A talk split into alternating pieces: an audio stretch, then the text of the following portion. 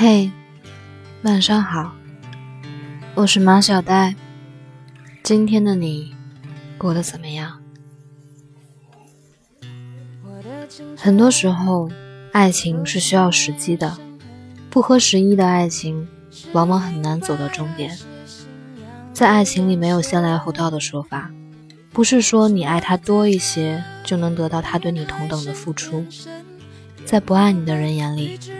你对他的好反而是一种沉重的负担。不要总是为打翻的牛奶哭泣，同样，也不要试图挽留一个想要离开的人。你总是想，如果能够主动示好，能多挽留一下，一切是不是就能完好如初？但爱情，它从来不是一方对另一方的讨好或示弱，更不是寄生一般的依附和纠缠。而是两个势均力敌的人平等的相爱。你忘不了的那个人，也曾是对的人。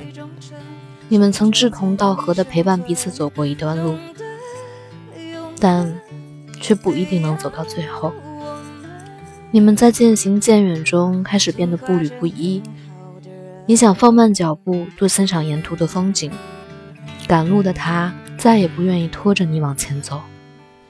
于是你们慢慢变得性格不合，你们以爱之名束缚对方，你们会冷战，会争吵，你们开始计较谁付出的多，谁付出的少。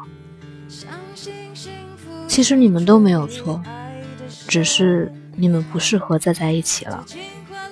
你应该找一个愿意为你慢下来的人，携手看落日，而他身旁站着的，也应该是一个同样渴望远方的人。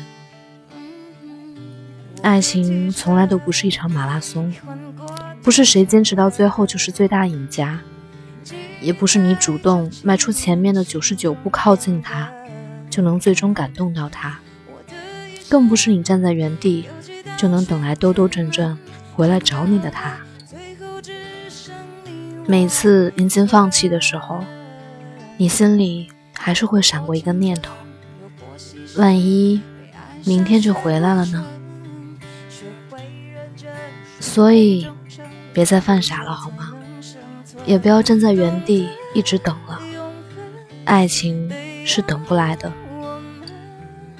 爱情的降临更像是一场人生的抽奖游戏，意外而突然出现的，是最好的礼物。愿你们都能找到那个最好的礼物。也感谢生活，让我的礼物已经出现了。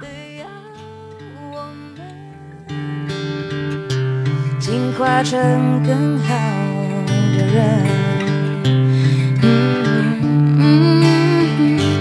懂得永恒的要我们，进化成。